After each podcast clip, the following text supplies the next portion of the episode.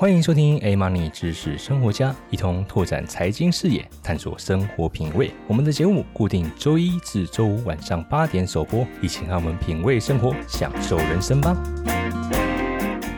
股票市场千奇百怪，见怪不怪。大家好，我是古怪教授谢承彦，好，欢迎收听我们华尔街见闻这个节目哦。那当然，这个也要提醒大家哦，九月份哦，九月份呃，我们的节目名称就会正式更改为 A Money 知识生活家哦，所以还是希望大家持续的支持哈。就是说，我们做了一个统一的一个调整哦，统一的一个调整。那不止会有我。我哦来主持这个节目哦，另外呢，我们非常优秀的 Mr. J J 哦，J J 老师也是外汇新手变行家的共同作者哦，也会一起参与来做这个节目的分享哦。那未来我们也会邀请更多的嘉宾到我们的节目来哦，不止聊财经、聊投资、聊健康、聊美食、聊旅游哦，甚至可能连之前我们也也邀请过一些产业界非常优秀的精英来到我们的节目跟大家分享哦。这个是我们。我们会一直持续进行的一个内容。好，今天来聊什么？今天来聊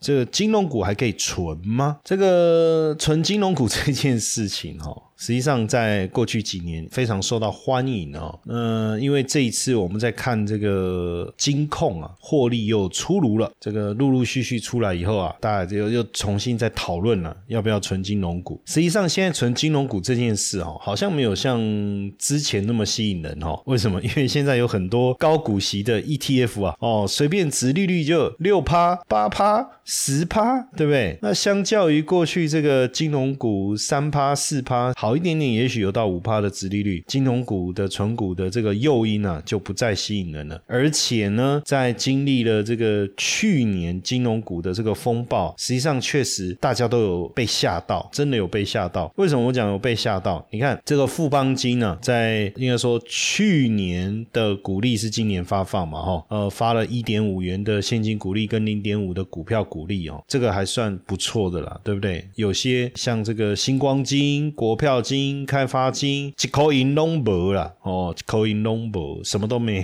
发，好惨哦。然后呢，大当然有有些这个稍微减少，有些搭配股票股利。整体来讲，这个是今年整体金融股发放股利的一个状况。不过大家可以理解，就是说到底发生什么事情？当然，我们帮各位回顾一下，因为我我相信大家都还是记忆犹存，对不对？在当然就是说，呃，尤其是我们如果就用富邦金来举例好了哈，富邦金它在去年第四季认列了这个亏损哈，那亏损是高达了二点九七哈，每股税后净利是负的二点九七，那相较于过去一季动辄赚个三块钱，甚至二零二一年第一季还赚了五块钱，哇，这个不可同日而语啊，对不对？那当然最主要的原因来自于这个防疫保单的这个理赔所带来的一个亏损哦，防疫保单理。赔所带来的亏损也确实吓大家一跳哈。不过我看从第一季开始哦，它的营运各方面获利已经稳定下来。像今年第一季哦就赚了一点一三哦，第二季也赚了二点零五。所以像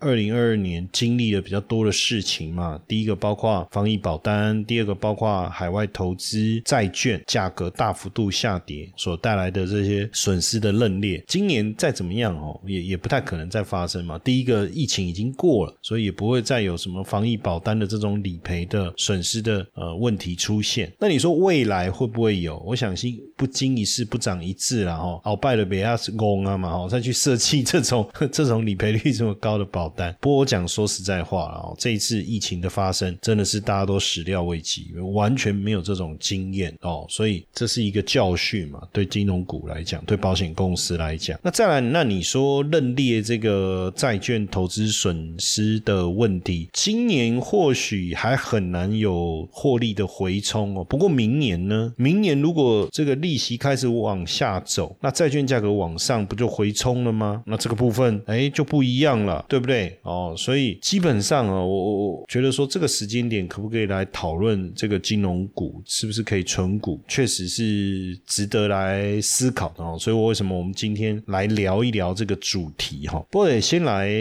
谈一下为什么要存股了哈。呃，存股这件事情，当然背后有一些原因然后，当然第一个就是说，过去利率低的时候哦，那放定存，那定存不到百分之一哦，那当时大家会觉得说，哎，那这么辛苦，有没有什么别的方式？哦，那当然，如果你说股票它的配息哦稳定，那我买股票以后每年的这个现配现金股利所带来的值利率能够超过定存的话，哇，那不错哦，对不对？当然这件事情在最近哦也是会被挑战了。为什么？因为以前定存不到百分之一嘛，定存利率不到百分之一，可是现在美金定存随便动辄四趴、五趴、六趴，那投资 这个金融股的，如果说实在值利率不到百分之五，真的也不吸引人了哈。现在对，确实是这样哦。当然我要讲说之前的时空背景，是因为利率一直往下走，然后走到后面几乎就这美元就是美国就是零利率，那台湾的利率也不高，定存不到百分之一的情况下，当然通货膨胀的问题确实会让大家担心，说，哎，那我辛辛苦苦钱放在银行，那越来越薄，我为什么不去做投资？但是投资大家要担心风险，那银行这个在我们传统的观念里面啊，在银行上班就金饭碗。我我我之前也曾经在，曾经也是银行员呐，我曾经也担任过银行员，还在银行担任主管，也当过理专，确实收入是稳定。但不过我跟各位讲嘛，也是吃不饱饿不死啊，哈，就这样。但是对大家的观念来讲啊，金融股的获利就是很稳定嘛，所以呃，买了银行的金融股，你就等于是他的股东嘛。那银行行获利当然就会分给你，那分给我的这个股利，如果按照股价去计算，值利率有在五趴以上，那是蛮吸引人的，对不对？好，那当然又牵扯到就是说，你要存金融股，你要存什么金融股？金融股也有分呢，从有没有政府的持股分成公股跟民营嘛。哦，像像这个兆丰，大家很喜欢存的兆丰金就是公股嘛。哦，那富邦金就是民营嘛。那如果再按业务的范畴来分类，哦，又可以分金控，哦，我们讲国泰金、富邦金或银行、上海商银，对不对？保险存保险的、存证券的，像群益证券啊、群益期货或租赁，像中租啊。那基本上我们现在在存股的时候，大部分都跟大家讲哦，就是说存金控股的原因，是因为金控投资的范围比较广，它有银行、有寿险、有证券、有投信、有投顾，哦，获利跟配息也比较稳定。那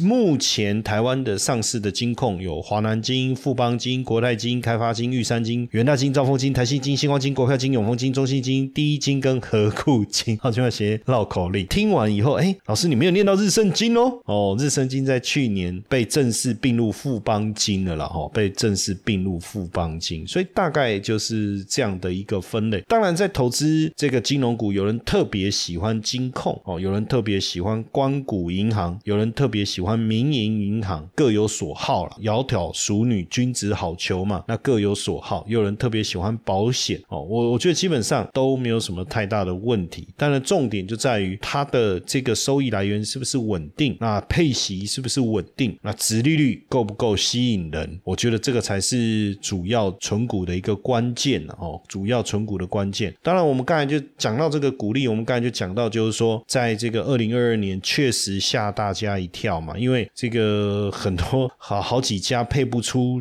袭来，那也颠覆了大家对于存股这一个的观念哦。不过以目前来看，今年呢，哈，今年我们在看整个金控的一个获利啊，实际上从整个营运状况渐入佳境了，哈。那获利的部分，不管哎说不管是预放比也好，背抵呆账、预期放款的一个状态也好，实际上都是相对稳定的，哈。那再加上近期的一个这个获利已经开始回升了，哈。各个比如说永丰金在今年的前七月的 EPS 哦，年增率就达到十五趴了。那台新更不得了，超过一百趴，达到一百二十四趴。那中国信托呢，前七个月的 EPS 就已经达到这个一点八七哦，相较于去年同期是成长了超过两成。啊，张银哦也超过两成啊。第一金呢，这个今年前七个月的 EPS 就高达一点二哦，相较去年同期也成长二十三趴。那台湾中小企银呢，也成长超过二十。十七趴哈，所以你就会发现说，哦，那像这个兆丰金啊，哦，就兆丰银的前七个月的 EPS 哦，较去年同期成长八成哦，所以看起来就是说，整个银行股不管隶属于哪个金控了哦，获利的部分都开始增温了哦，都开始大幅度增温，也就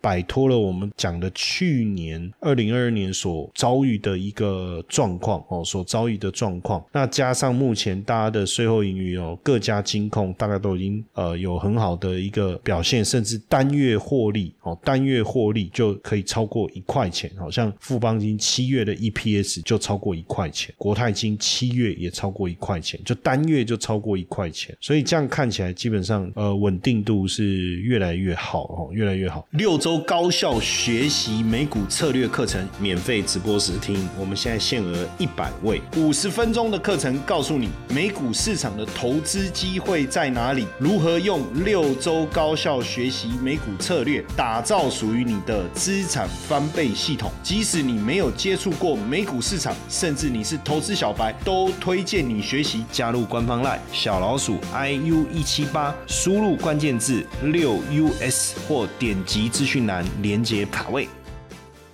当然，呃，过去大家说升息对金融股是好的，可是接下来不是反而降息吗？那到底？可是，哎，你你去想哦，之前说升息对金融股是好的，就出现两个问题嘛。那就是说升息对保险业是好的嘛，就是利差异嘛。结果没想到变成那个防疫保单就亏了一屁股，对不对？然后说升息对金融股是好的嘛，结果没想到这个升息债券大跌，然后就亏了一屁股。那现在到底接下来降息？那降息？保险不是又出了出现利差损吗？对不对？那降息那个债券的投资收益不是就增加吗？所以我觉得还也应该也不是一个用一个单纯的升息或降息对金融股好坏哦就能够来决定。我觉得还是主要还是在整个获利的一个来源。其实像像我最近在观察哈，为什么呃我特别去谈这个金控，就是因为在金控当中哦，它的获利来源包含了银行，那银行的获获利是什么？就是借贷，对不对？你放钱在银行，它吸收存款，然后再放款出去。哦，那不管是房屋贷款呢，还是企业贷款呢，哦，这个是一个利差的收益的来源。那当然，所以这个时候银行股能不能赚钱，就牵扯基本上就要看大家借款的意愿高不高，而且要不要买房子，对不对？那你看房价这几年来持续的上升，哦，今年整体的一个房市的状况，目前看起来也没有大幅度翻转向下的可能性啊那。这个部分当然就稳定。那另外一个是什么？就是我们讲保险，台湾的保险公司基本上获利的情况，除了那个防疫保单的事件，麦克提出来供啊，对不对？好，真的是现在只要讲到防疫保单，那绝对是台湾保险史上最丢人的一页啊！哈哈，这一页要把它抹去啊！哈，麦克供啊，凶拉差了哈。但是除了之外，其实台湾的保险业的营运状况应该还算是稳定。那另外一个，我觉得还有一块大家可能忽略，就是投信，投信呃。几个重重要的这个投信公司，不管是国泰啊、元大啦，哦，还是这个群益啊，大家有没有发现，他们这近期所发行的这个 ETF 的规模都相当的惊人哦，相当的惊人。这些高股息的 ETF 啊，动辄几百亿啊、上千亿、两千亿啊。那请问一下哦，这个基金公司的管理费的收入，因为你只要 ETF 募集了啊，比如说两千亿，百分之零点六，百分之。一就二十亿，十二亿，百分之零点六就十二亿，十二亿，这个收入就是一直收，哎，现金流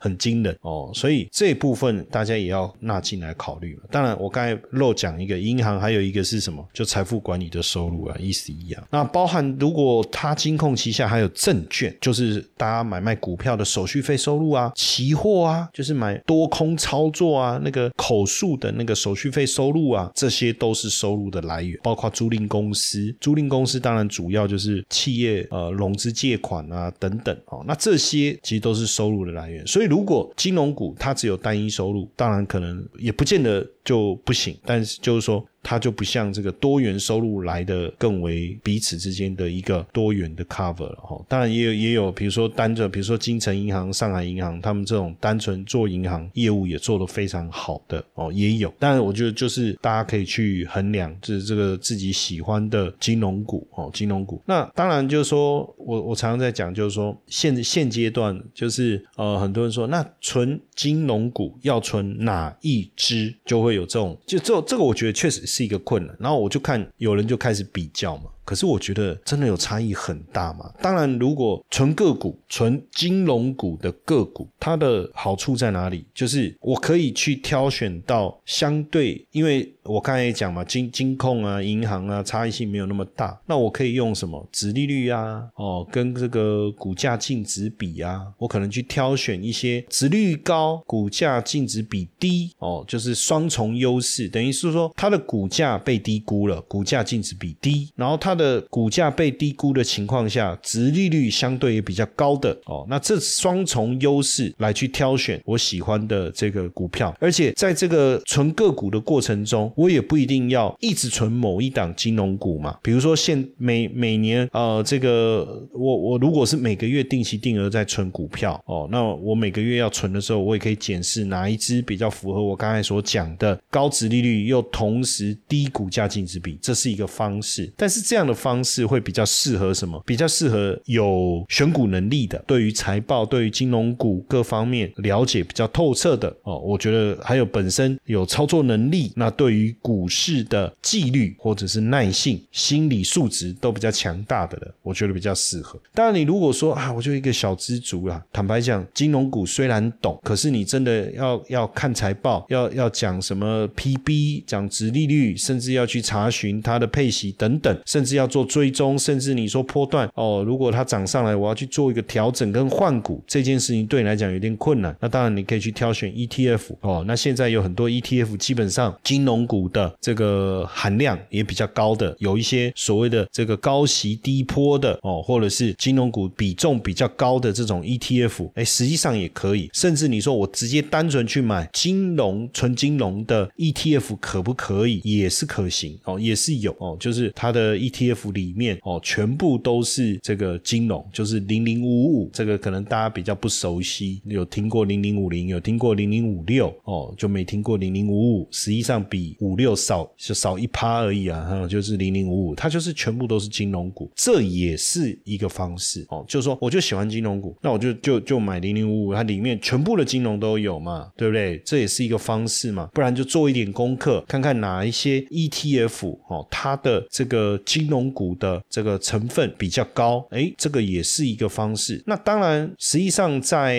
这个 ETF 当中啊，现在也不一定说我就一定要股票型的 ETF，也有一些金融债券的 ETF 哦，金融债券的 ETF 就是你买这个 ETF，然后他去买的就是金融公司哦，银行啦所发行的债券，所以股价的波动就跟你没有关系，你主要是来自于它的配。习这个也也是一个非常好的参与的一个方式哦，也是一个非常好的参与的方式。所以喜欢金融股哦，那对于这个金融股的投资有兴趣的一个就是直接买金融股嘛。再来像我刚才讲到的零零五五嘛这一类的哦，那还有这个一些 ETF 啊，它实际上比如说像你如果有听过一些什么高息低波这一类低波动的这一类的 ETF。哦，里面大部分也都有比较呃成分比较高的金融股。那另外一个就是债券，金融债券的 ETF 也是一个哦，也是一一个可以投资的一个方式。当然，因为金融股本身股价的波动就比较小哦，相较于科技股、电子股等等波动比较小，所以一般的这种所谓高息低波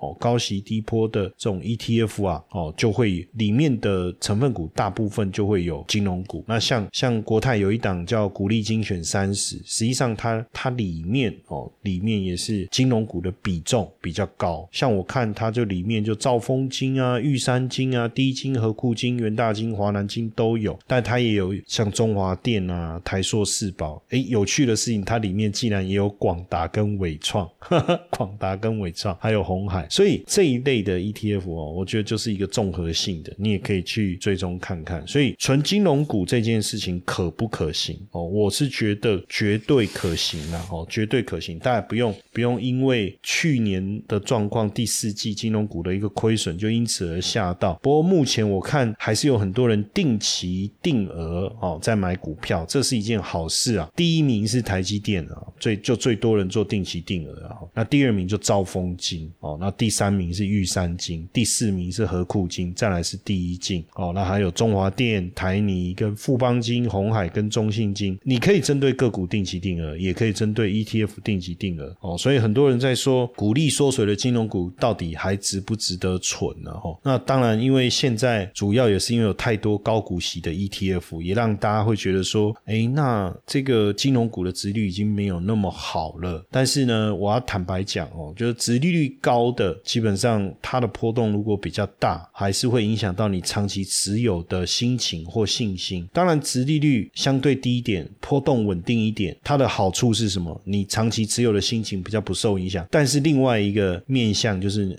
你不见得有机会买到比较便宜啊，哦，买到比较便宜。所以这个当然就看个人哦，这个就看个人。但基本上，我觉得，呃，如果你比较不喜欢看到股价的波动哦，比较不喜欢看到股价的波动，说实在的，确实哦，确实就是像金融股，在现在这个时间点来看，确实是适合值得大家就长期投资的角度、存股的角度，再好好的重新来检视检视。